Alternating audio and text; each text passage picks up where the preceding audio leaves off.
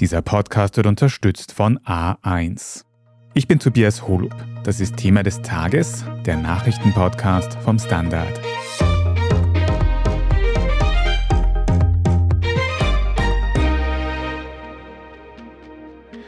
Haben die Zeitungen Heute und Krone illegale Geschäfte mit der ÖVP unter Sebastian Kurz gemacht? Diesem Verdacht geht die Korruptionsstaatsanwaltschaft aktuell nach. Den Beschuldigten wird vorgeworfen, positive Berichterstattung für Geld und politische Gefälligkeiten geliefert zu haben. Am Donnerstag kam es deshalb bereits zu mehreren Hausdurchsuchungen, auch bei heute Verlegerin Eva Dichand. Und ihr Ehemann und Krone-Chef Christoph Dichand steht ebenfalls im Visier der Ermittlungen. Wir sprechen heute darüber, was hinter diesen Vorwürfen steckt.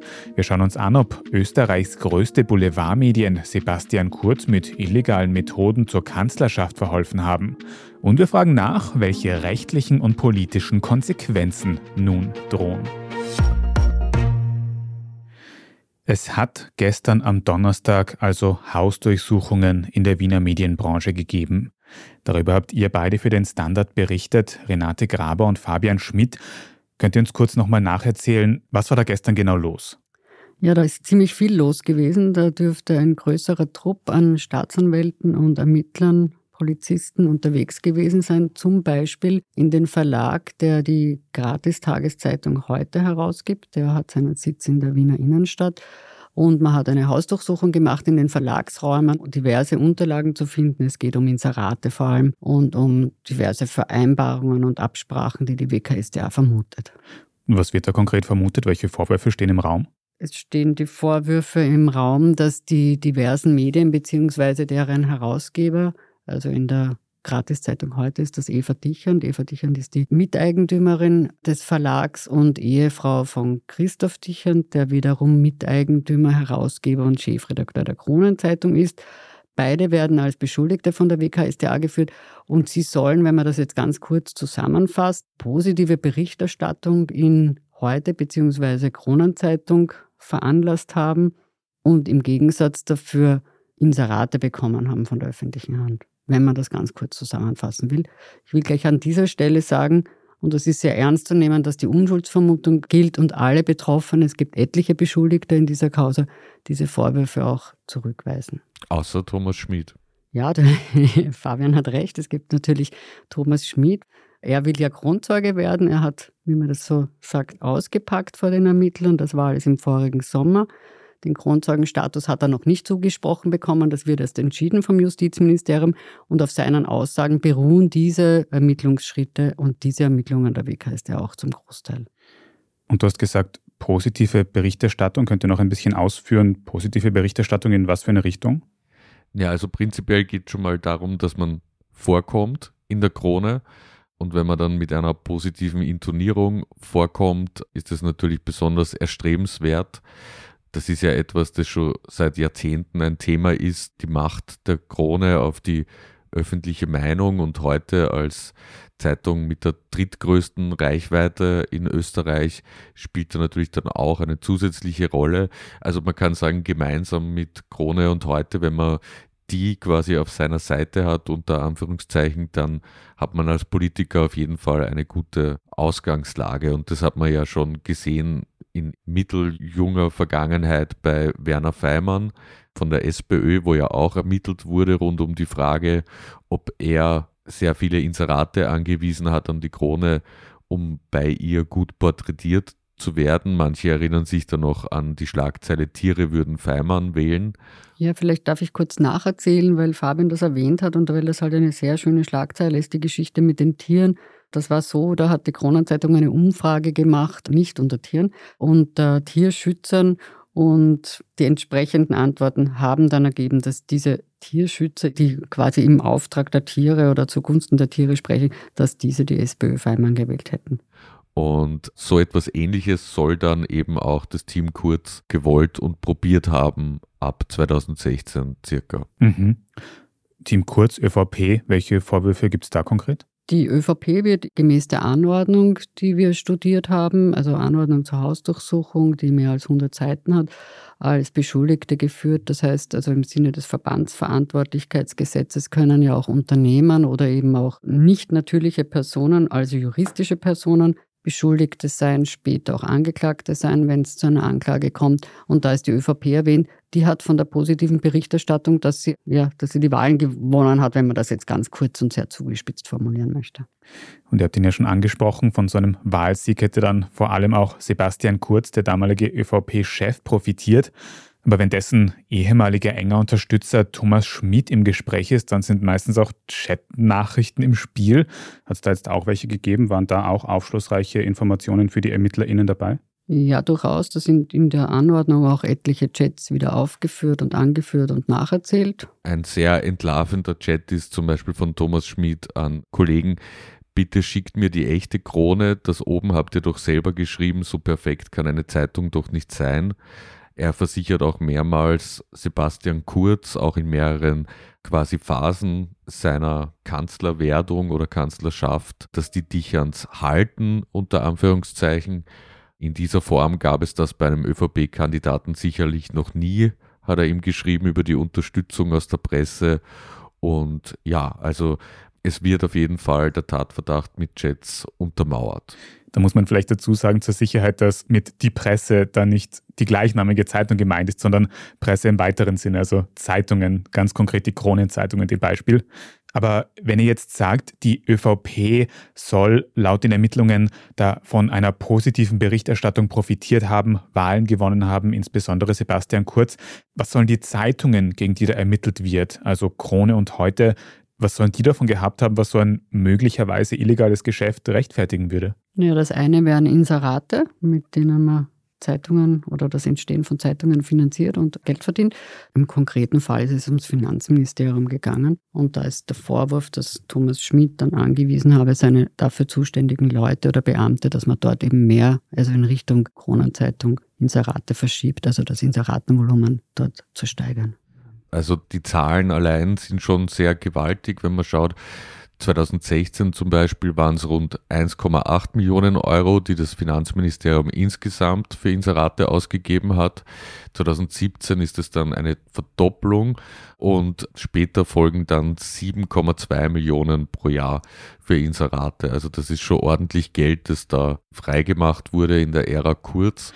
Und konkret bei diesen Ermittlungen gegen Heute und Krone habt ihr auch am Anfang gesagt, es sind nur einerseits diese Inseratengeschäfte, wo ganz viel Geld im Spiel ist. Was gibt es noch? Das wäre das eine. Und im konkreten Fall soll es auch ums Stiftungsrecht gegangen sein. Es gab in Österreich gewisse Zirkel, die wollten das Privatstiftungsrecht ändern. Also es gibt ein Gesetz für Privatstiftungen, das wollten sie geändert wissen. Und zu diesen Befürwortern von einer Novelle dieses Privatstiftungsrechts hat auch Frau Eva Dichand gezählt. Auch sie wollte gewisse Änderungen. Da gab es sogenannte Stiftungsfrühstücke. Das war zum Beispiel auch in den Urschüssen immer wieder Thema, vor allem auch im letzten ÖVP-Urschuss.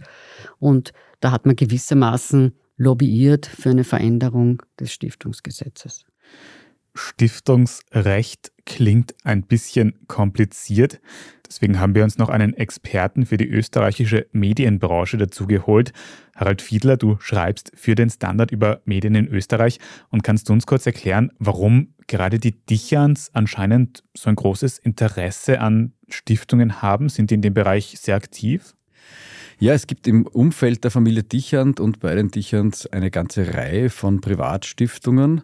Von einer Pluto-Privatstiftung, die Anteile an heute besitzt, über eine seit Ende letzten Jahres Lichtensteiner Marfa Privatstiftung, die die Anteile von Eva Dichand an heute AT übernommen hat. Es gibt auch noch vom alten Herrn Dichand eine Dichand Privatstiftung, also eine ganze Reihe. Und heute selbst gehört noch irgendwie mehrheitlich einer Periodika Privatstiftung, die ein bisschen, sagen wir mal, nicht ganz klar ist, wem sie gehört, wie bei Stiftungen ja meistens, aber in dem Fall wird sie geführt von einigen, sagen wir mal, SPÖ-nahen Vorständen, die bei der Gründung von heute eine große Rolle gespielt haben.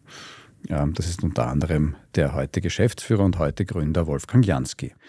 Bevor wir uns in zu vielen Namen verlieren, muss ich einen jetzt noch klarstellen. Du hast gesagt, den alten Herrn Dichand. Damit ist wahrscheinlich Hans Dichand gemeint, der die Kronenzeitung gegründet hat vor vielen Jahren. Mittlerweile ist er verstorben. Aber Harald, was ich noch immer nicht ganz verstehst, was hätten denn die Dichans jetzt konkret von einer Änderung bei diesem Stiftungsrecht? Hätte das wirtschaftliche Vorteile oder was hätte das gebracht? Soweit ich das überblicke, ging es damals darum, dass das Stiftungsrecht quasi verschlechtert werden sollte, für die Stifter verschlechtert und für die Begünstigten. Da ging es um Transparenzregeln. Transparenz ist immer ein bisschen ein problematisches Thema bei dem Ganzen heute und seiner Geschichte. Also das sind die Offenlegungen eher sehr zögerlich passiert, immer erst als man musste. Also insofern spürt man schon ein bisschen den Wunsch nach, sage ich mal, Geheimhaltung und höflich formuliert Privatsphäre beim eigenen Reichtum. Aber natürlich geht es bei Privatstiftungen und Privatstiftungsrecht für Leute, die Stiftungen haben, eigentlich praktisch immer um wirtschaftliche Vorteile. Also das kann man natürlich einmal rundweg bejahen. Also die wollen natürlich immer wirtschaftlich vorteilhaftere Regelungen. Da ging es damals nach meinem Wissensstand um eine Verschlechterung für eben die Menschen, die gestiftet haben oder die Begünstigte von Stiftungen sind. Und das versuchte Eva Dichern damals zu verhindern und zugleich günstigere Regelungen zu erwirken, darauf zu drängen, dass die Regelungen für Stifter, für Begünstigte angenehmer werden. Du sagst öfter damals, wann genau war das Ganze und ist dann diese Verschlechterung für Stiftungen auch tatsächlich nicht gekommen? Verstehe ich das richtig? Das war so Mitte der 2010er Jahre. Ich kann es jetzt nach einem Jahr nicht genau verorten. Thomas Schmidt war ab 2015 Generalsekretär im Finanzministerium und in seiner Zeit im Finanzministerium hat er noch in der Koalition mit der SPÖ dafür gesorgt, dass eine geplante Novelle des Privatstiftungsrechts zu Ungunsten, wenn man so will, der Stifter und Begünstigten nicht kam. Das war's. Also fassen wir das mal zusammen. Bei diesen Ermittlungen im Umfeld der Dichans, der Heute und der Kronenzeitung geht es um weniger strenge Transparenzregeln, die teilweise auch diese Medien betreffen. Und es geht um politische Absprachen, positive Berichterstattung gegen Inseratengeld, steht da im Raum welche Parallelen es da gibt zur Inseratenaffäre um die Zeitung Österreich, die wir ja schon länger kennen, und was für Konsequenzen bei solchen Vorwürfen drohen, das besprechen wir gleich noch und machen vorher eine kurze Pause. Bleiben Sie dran. Egal wie groß Ihr Unternehmen ist, der Weg zum Erfolg ist leichter mit einem zuverlässigen Partner. Mit innovativen digitalen Lösungen übernimmt A1 Verantwortung für Ihr Business vom Einzelunternehmer bis zum Großbetrieb. A1.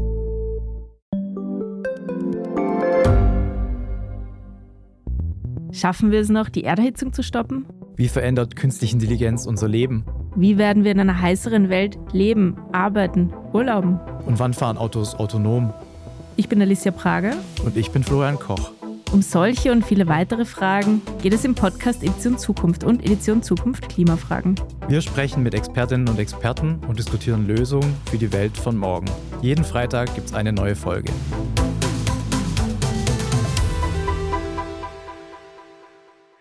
Mehr Inseratengeld für positive Berichterstattung.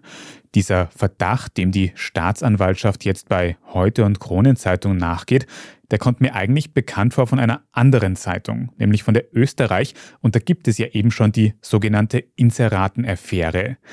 Renate und Fabian, darüber haben wir ja auch schon unzählige Male gesprochen, aber hängt die Österreich-Inseratenaffäre jetzt eigentlich irgendwie zusammen mit dieser, wenn man das so sagen kann, neuen Inseratenaffäre rund um Kronenzeitung und heute? Ja, also es wird von der WKSDA gewissermaßen argumentiert, dass diese Inseratenaffäre eine Konsequenz der Österreich-Inseratenaffäre ist. Also die WKSDA beschreibt da verschiedene Phasen, die sie identifiziert haben will. Die erste Phase schon 2016, als Sebastian Kurz noch Außenminister ist und eben erste Ambitionen zur Übernahme der ÖVP hegt.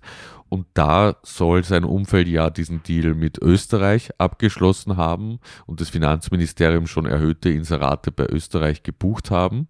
Und die WKSDA sagt dann, dass auch bei anderen Medien die Inserate erhöht wurden, um das zu verschleiern, ist ein Zitat aus der Anordnung. Und in weiterer Folge soll dann vor allem Eva Dichand auch immer urgiert haben, dass heute und Kronenzeitung mehr Inserate zustehen, gewissermaßen, weil der Fellner kriegt zu viel und wir wollen auch mindestens so viel und eigentlich mehr.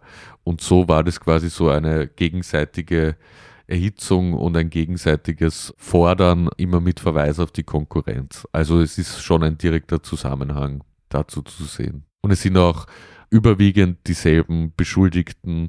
Also abseits natürlich im einen Fall sind es die Gebrüder Fellner, im anderen Fall das Ehepaar Dichand, aber von Team Kurz quasi sind es dieselben Beschuldigten. Ja, und das Besondere ist ja auch, dass die Personen offensichtlich so einen engen Kontakt hatten, dass man sich jederzeit an jeden wenden konnte. Also es ist nicht so, wie man sich das vorstellt im Geschäftsleben, dass da die Verlage und die Herausgeber oder die anderen dafür zuständig sind und auf der anderen Seite irgendwelche Inseratenabteilungen von mir aus in Parteien oder wo auch immer, sondern dass da ein unmittelbarer Kontakt bestand. Also man hat eben mit Schmid geschrieben, die Beteiligten haben sich alle gut gekannt, waren alle gut befreundet miteinander, also auch Dicherns und Schmid.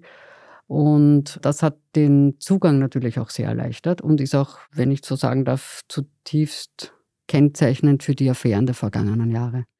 Und vor allem, wenn wir über die Verbindungen dieser Medien sprechen, dann dürfen wir nicht vergessen, dass wir da jetzt schon über die Kronenzeitung, die Österreich und die Heute sprechen, die ja ganz viele Leute erreichen, oder? Harald, da kennst du dich auch extrem gut aus. Wie wichtig sind denn diese drei Zeitungen in Österreich? Wie viel Einfluss haben die? Also zunächst einmal haben Medien grundsätzlich mal so viel Einfluss, wie ihnen die anderen beimessen, insbesondere wie viel Einfluss ihnen die Politik zum Beispiel beimisst. Und der Fall von Thomas Schmidt und Sebastian Kurz scheint ja nach den Chatprotokollen geschlossen, sehr darauf hinzudeuten, dass diesen Medien sehr viel Einfluss zugemessen wurde. In Zahlen ist es ein bisschen einfacher, da braucht man nicht schätzen.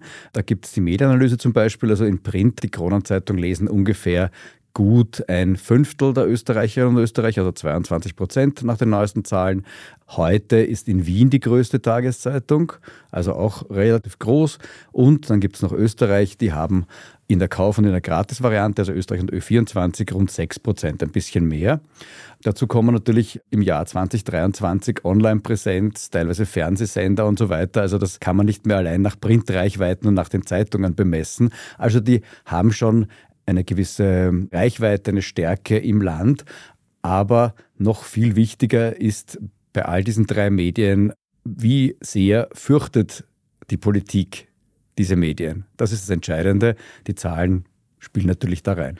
Inwiefern meinst du, dass die Politik Medien fürchtet? Da wird ja möglicherweise eng zusammengearbeitet. Naja, legendär sind die Krone-Kampagnen zum Beispiel. Die SPÖ war lange in Wien sozusagen Ziel von solchen Krone-Kampagnen, bis man sich arrangiert hat, bis man ordentlich ins Ratengeld eingezahlt hat, bis man irgendwie gemacht hat, was die Kronenzeitung will und irgendwie am Puls des damaligen Herausgebers Hans Dichand hing und was der so für Nasenlöcher zu diesem oder jenem Projekt machte.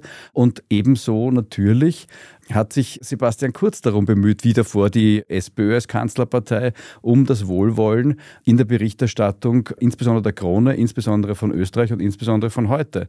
Und das Wohlwollen, sage ich jetzt einmal, legen diese Chats wiederum nahe, es gilt natürlich wie immer die Unschuldsvermutung, legen nahe, dass sehr viel bei diesen Medien inseriert wurde, Werbung gebucht wurde, in der Hoffnung auf positive Berichterstattung. Und wenn man sich die Medien anschaut, dann gab es große, große Begeisterung und sehr positive Berichterstattung. Das kann natürlich auch daran liegen, dass drei Redaktionen einfach erkannt haben, wie genial und toll Sebastian Kurz ist. Aber möglicherweise gab es dort auch noch einen anderen Zusammenhang. Wenn diese ganzen Vorwürfe der WKSDA stimmen würden, muss man dann eigentlich sagen, dass eben diese größten Boulevardmedien in Österreich Sebastian Kurz illegal ins Kanzleramt verholfen haben? Fabian, Renate? Also das ist jetzt schon mal sehr zugespitzt, denn wir sind am Anfang von Ermittlungen, also die Aussagen, die Thomas Schmid getätigt hat, die zu diesen Ermittlungsschritten geführt haben, haben wie gesagt erst im Sommer stattgefunden. Jetzt hat die Staatsanwaltschaft recherchiert und so weiter. Also wenn man das zu Ende denkt und vorausgesetzt, es würde sich eines Tages herausstellen, dass es so war, dann wäre der Einfluss wohl groß gewesen, weil dann könnte man sagen, also durch positive Berichterstattung wurde der Herr Kurz und seine ÖVP, seine türkise ÖVP befördert, gepusht. Dann könnte man das sagen, aber ich würde da mit größter Vorsicht vorgehen wollen. Welche Konsequenzen könnten denn die aktuellen Ermittlungen im Umfeld der Zeitungen Krone und Heute und vielleicht auch für den Chef der Zeitung Österreich, Wolfgang Fellner, für den es ja bisher auch noch keine rechtlichen Konsequenzen aus der Inseratenaffäre gegeben hat. Welche Folgen könnte es für diese Medienpersönlichkeiten geben? Naja, also auf Bestechung und vor allem bei so einem Geldwert stehen bis zu fünf Jahre Haft. Das ist jetzt natürlich das Extremum, weil wir sind, wie gesagt, ja von einer Anklage noch weit entfernt. Wir sind im Ermittlungsstadium. Ich glaube, dass es schon erste Konsequenzen hatte. Also, um anzuknüpfen an die Aufzählung der Inserate unter Türkis-Blau, kann man jetzt sagen, zum Beispiel in den ersten drei Quartalen 2022 waren es dann wieder nur 1,6 Millionen Euro, die das Finanzministerium ausgegeben hat für Inserate. Also ich glaube, es gibt schon diesen Effekt, dass man da jetzt verstärkt hinschaut. Wir haben einen Urausschuss gehabt, der sich sehr mit dieser Thematik befasst hat. Aber prinzipiell, also wenn ich jetzt quasi ins Kommentar- und Meinungshafte hinübergleiten darf, ist es natürlich schon bedrückend, sich anzuschauen, dass die Kanzlerpartei und die drei größten Boulevardmedien in diesem Verdacht stehen. Also das ist schon eine schwierige Situation, demokratiepolitisch würde ich sagen. Und in ihrer Ermittlungsanordnung schreibt die WKSDA auch von einer besonders problematischen Motivation für die unterstellte verdächtigte Tathandlung, weil eben das Herzstück einer Demokratie missachtet wird, wenn es stimmt. Es ist ja auch ganz schwierig natürlich. Redaktionen haben ein Redaktionsgeheimnis, da kann man nicht einfach reinmarschieren und Hausdurchsuchungen machen. Und auch damit haben sich die Ermittler, die WKStA, beschäftigt in ihrer Anordnung. Also zum einen haben sie ja den Verlag, nicht die Redaktion durchsucht, das ist das eine. Aber sie haben sich auch mit der Pressefreiheit und der Bedeutung der Pressefreiheit in dem Konnex beschäftigt, so wie Fabian das schon erwähnt hat und schreiben, das ist eben genau das Gegenteil eigentlich, was da passiert. Die Pressefreiheit ist eben das Recht, dass man die Bevölkerung auch informieren darf, sozusagen von allem. Und abseits von Meinungsfreiheit, da sei eben genau das Gegenteil geschehen, was eben als besonders korruptives Verhalten auch dargestellt wird, weil eben die Pressefreiheit eigentlich missbraucht worden sei, weil es ist ja nur der Vorwurf der WKStA. Und apropos Demokratie und Politik, Sebastian Kurz ist nicht mehr in der Politik, aber seine Partei, die ÖVP, ist noch immer in Regierungsverantwortung aktuell. Was bedeuten denn solche Inseratenkausen, solche Medienkausen für die ÖVP? Was für Folgen könnte das haben? Naja, man könnte sagen, es hat vielleicht schon politische Folgen gehabt und jetzt ist es vielleicht noch ein Stück mehr. Die ÖVP hatte nicht gerade gewonnen, die jüngsten Wahlen. Vielleicht distanziert man sich irgendwann doch noch mehr und stärker von der ÖVP. Das Sebastian Kurz, das mag sein. Folgen hat alles. Wobei Karl Nehammer ja Gerald Fleischmann, der in der Österreich-Inseraten-Affäre Beschuldigter ist und jetzt in der Causa heute, Krone, wenn wir es so nennen wollen, wieder Beschuldigter ist, ja zum Kommunikationschef der ÖVP gemacht hat. Das heißt, Kommunikationschef der ÖVP ist weiterhin jemand, den die WKSDA verdächtigt, die Meinungsbildung manipuliert zu haben. Es gilt natürlich die Unschuldsvermutung und Fleischmann bestreitet die Vorwürfe auch vehement, aber ich glaube, die ÖVP selber wird da keine Konsequenzen ziehen. Und man muss halt sagen, insgesamt vielleicht wäre jetzt auch einmal die Zeit, dass alle in der Politik, die so etwas erlebt haben, ihr Schweigen brechen. Also es gibt nur ganz wenige, die berichten von solchen quasi Inseraten, Erpressungen oder eben von dem Angebot solcher Deals, weil man dann ja immer doch wieder nach Macht strebt und dann offenbar die Versuchung oder die Angst groß ist, doch nichts zu sagen und doch wieder in die Gunst zu gelangen von den großen Boulevardmedien. Aber ich kann mich gut erinnern oder wenn man länger spricht mit zum Beispiel FPÖ-Mitarbeitern, dass die erzählen, was für ein Wahnsinn das war, als sie in die Regierung gekommen sind, wie dann sofort viele Medienmanager aufgetaucht sind und mehr Inserate gefordert haben und gedroht haben mit schlechter Berichterstattung und so weiter und so fort. Aber da hört man jetzt auch nichts mehr. Und ich meine, wann, wenn nicht jetzt, ist quasi der Zeitpunkt, dass man offen über dieses System spricht ein Aufruf zu mehr Transparenz in diesem Spannungsfeld zwischen Politik und Boulevardmedien. Danke mal euch beiden für diese Eindrücke, Fabian Schmidt und Renate Graber. Sehr gern, Danke. wie immer. Und Harald, für dich auch noch eine abschließende Frage. Unabhängig davon, ob es da jetzt rechtliche oder politische Folgen geben wird, diese ganzen Zusammenhänge zwischen den Zeitungen, zwischen der Politik, was würdest du denn sagen, was das für ein Bild von unserer heimischen Medienlandschaft in Zusammenarbeit mit der Politik zeichnet? Ich muss kurz widersprechen. Das Bild von den Zeitungen möchte ich zurückweisen. Es gibt Medien, die, zumindest liegt der Verdacht nahe, solche Geschäfte sehr unmittelbar machen, wo Inserate oder andere Zuwendungen, andere Vorteile wie auch Entgegenkommen bei gesetzlichen Regelungen quasi getauscht werden gegen Berichterstattung, mal positive, mal negative für andere die Zeitungen, die Medien, das würde ich ungern so stehen lassen. Es gibt schon noch ein paar andere Medien, die eine Trennung von Anzeigengeschäft, von überhaupt Wirtschaft und von Redaktion sehr hoch halten. Und die sollte man dann nicht irgendwie mitnehmen in diesem Bild. Das ist mir sehr wesentlich, weil das Bild, das hier gezeichnet wird, man könnte ja sagen, die Wirtschafts- und Korruptionsstaatsanwaltschaft oder noch besser Thomas Schmidt. Besser könnte man Österreich ja nicht beschreiben und seine politischen und medialen, großmedialen Verhältnisse als in diesen Chats schwarz auf weiß dokumentiert vieles von dem, was wir uns schon immer gedacht haben, was wir vermutet haben, worüber wir auch geschrieben haben, aber es nicht belegen konnten, das dokumentieren diese Chats und diese Ermittlungen sehr, sehr anschaulich. Und man muss leider sagen, Österreich ist so. Es ist kein schönes Bild, das da gezeichnet wird. Und was müsste passieren, dass man diesem nicht schönen Bild irgendwie entgegenwirken kann? Was kann man tun? Naja, ich fange jetzt mal ganz woanders an, und zwar nicht bei der Politikverdrossenheit und bei die Medien sind alle gleich und ich weiß nicht was Position, sondern es liegt an jedem und jeder von uns, wie dieses Bild gezeichnet wird und wer dieses Bild zeichnet Du meinst der BürgerInnen, Leser, einfach alle Menschen in Österreich? Natürlich. Ich meine, dich, mich und die lieben Hörerinnen und Hörer da draußen. Jeder und jede kann was ändern. Es fängt ja damit an, irgendwie, welches Medium kaufe ich, nämlich das Exemplar und nicht irgendwie die Redaktion sozusagen oder versuche ich zu kaufen mit Inseraten.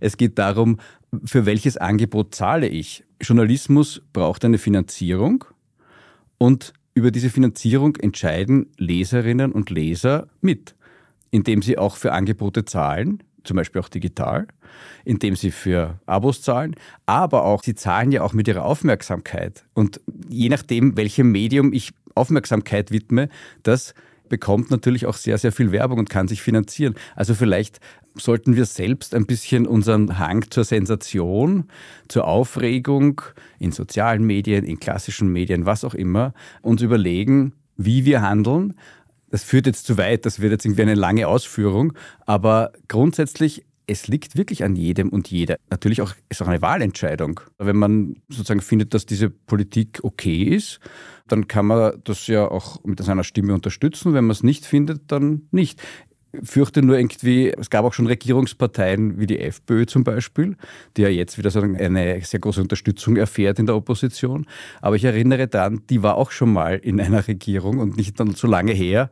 Und die ist geplatzt wegen der Korruptionsfantasien ihres Vorsitzenden. Diese Partei zum Beispiel verfolgt eine Medienpolitik, der Journalismus relativ wurscht ist, sondern die irgendwie im Prinzip PR-Medien am liebsten hat, im eigenen Parteisinne.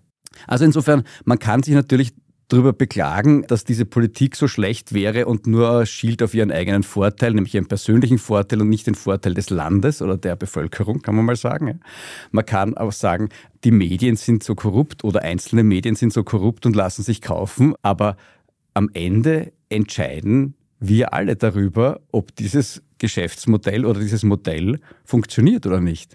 Also ein Aufruf an uns alle, dass wir auch wirklich darüber nachdenken, wo wir unsere Informationen herholen, wie gut sie recherchiert sind, wie gut eben die wirtschaftliche Seite von der redaktionellen Seite getrennt ist. Und ich nehme an, strengere Richtlinien für Transparenz, für Regierungsinserate zum Beispiel wären in Zukunft auch nicht schlecht, aber damit wir nicht vom Zehnten ins Tausendste kommen. Danke auch dir, Harald Fiedler, für deine Ausführungen. Danke dir. Und wir reden jetzt dann in unserer Meldungsübersicht gleich noch weiter über den NATO-Beitritt von Finnland und über ein Erdbeben in Niederösterreich.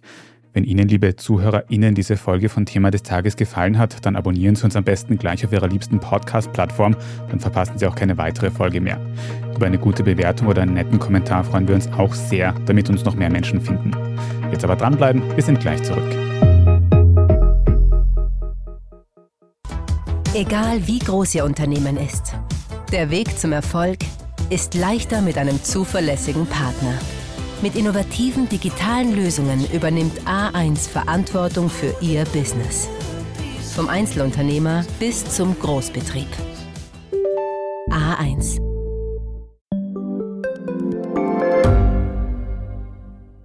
Gibt es außerirdisches Leben? Haben Tiere ein Bewusstsein? Können wir durch die Zeit reisen?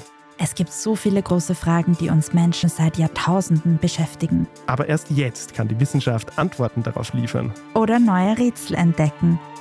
Ich bin Tanja Traxler. Und ich bin David Rennert. Im Standard-Podcast Rätsel der Wissenschaft gehen wir großen Fragen der Menschheit auf die Spur. Wir fragen Wissenschaftlerinnen, was in schwarzen Löchern passiert. Wo die Aliens bleiben. Und die Fusionskraftwerke. Und wo die Mathematik an ihre Grenzen stößt. Rätsel der Wissenschaft. Jeden Mittwoch eine neue Folge. Überall, wo es Podcasts gibt.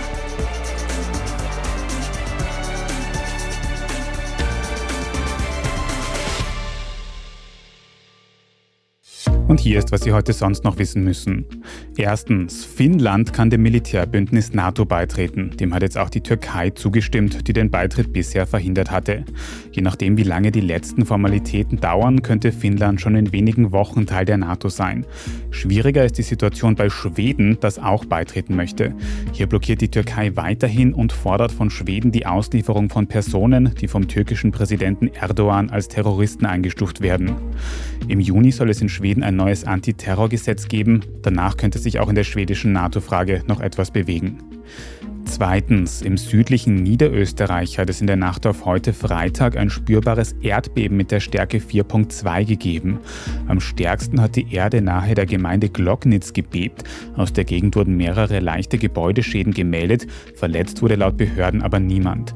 In der Region des Wiener Beckens kommt es häufiger zu leichteren Erdbeben. Das stärkste der letzten Zeit ist übrigens genau ein Jahr vor dem aktuellen Erdstoß passiert.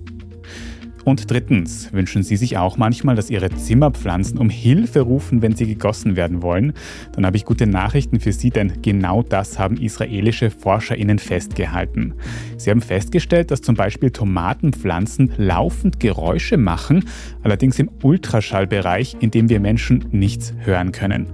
Das Spannende daran, wenn eine Pflanze Stress hat, also zu wenig Wasser oder zu viel Hitze, dann macht sie wesentlich mehr Geräusche, nämlich bis zu 50 Ultraschall-Plops in der Stunde. Was die Pflanzen davon haben, das wollen die WissenschaftlerInnen als nächstes erforschen und vielleicht entwickeln sie dann ja auch ein Gerät, das uns Menschen warnt, wenn es Zeit zum Gießen ist. Wie so eine schreiende Pflanze klingt, das haben die ForscherInnen auch für uns hörbar aufbereitet und Sie können sich das auf derstandard.at anhören. Dort finden Sie dann auch alles weitere zum aktuellen Weltgeschehen. Ich habe jetzt noch einen Tipp für Sie, wenn Sie noch weiter Podcasts hören wollen. In unserem Schwester-Podcast Edition Zukunft geht es in der neuen Folge darum, wem das Weltall gehört, also wer wohin darf, wer seinen Müll wohin schicken darf und wer den Müll auch wieder wegräumen muss. Große Hörempfehlung überall, wo es Podcasts gibt. Falls Sie uns noch irgendetwas sagen möchten, dann schreiben Sie gerne eine Mail an podcast.derstandard.at. Und wenn Sie unsere journalistische Arbeit hier beim Standard unterstützen möchten, dann geht das, indem Sie ein Abo bei uns abschließen.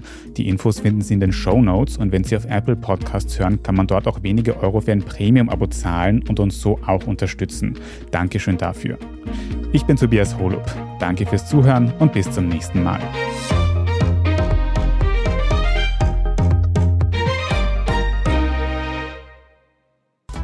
Egal wie groß Ihr Unternehmen ist, der Weg zum Erfolg ist leichter mit einem zuverlässigen Partner.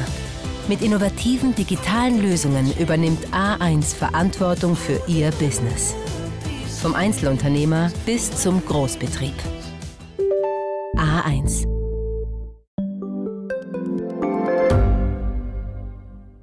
Ich bin die Franziska Ich bin der Martin. und wir wollen besser leben. Lohnt sich 10.000 Schritte zu gehen jeden Tag? Ist das Großraumbüro wirklich so schlecht wie sein Ruf? Spoiler, ja. Bringt's was, Intervall zu fasten? Wir fragen die, die es wirklich wissen und probieren es auch gleich selber aus. Bei Besser Leben, jeden Donnerstag eine neue Folge.